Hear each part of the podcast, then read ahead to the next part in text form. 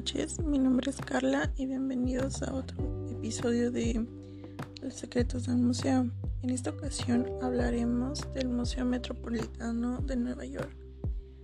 Y bueno, para empezar creo que este es un capítulo que me ha conmocionado mucho porque no me imaginé que un museo fuera a formar parte de la guerra o el apoyo hacia las guerras.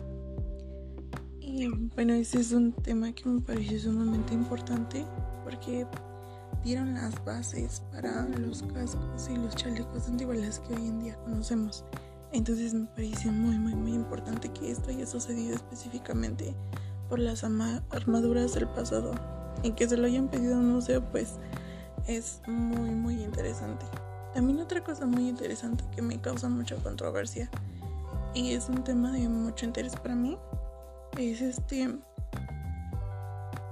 el apocalipsis. Um, las cosas que tengan relación con Dios con alguna religión. Y pues en este caso hablaron del Santo Grial.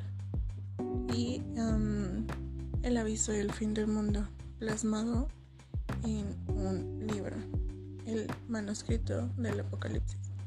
Y bueno estos fueron dos temas que me interesaron mucho. Verdad, vean este capítulo porque esto es muy interesante. Me sorprende el hecho de que aún con pruebas las personas eh, sigan creyendo que el Santo Grial sí es verdad. O bueno, el que se expone en este museo. Y bueno, acerca del manuscrito, pues este manuscrito solamente plasma la historia de la llegada de los cuatro jinetes del apocalipsis. Y pues ese sí es un tema que me gustaría ampliar mucho, pero no tenemos mucho tiempo. Y bueno, también algo de mucho interés fue el templo que se expone en este museo, um, que es un templo con imágenes de César Agustín, o sea, un templo de faraones con imágenes de César Agustín. Y Em, quería colonizar, pero él aceptaba las costumbres de las personas.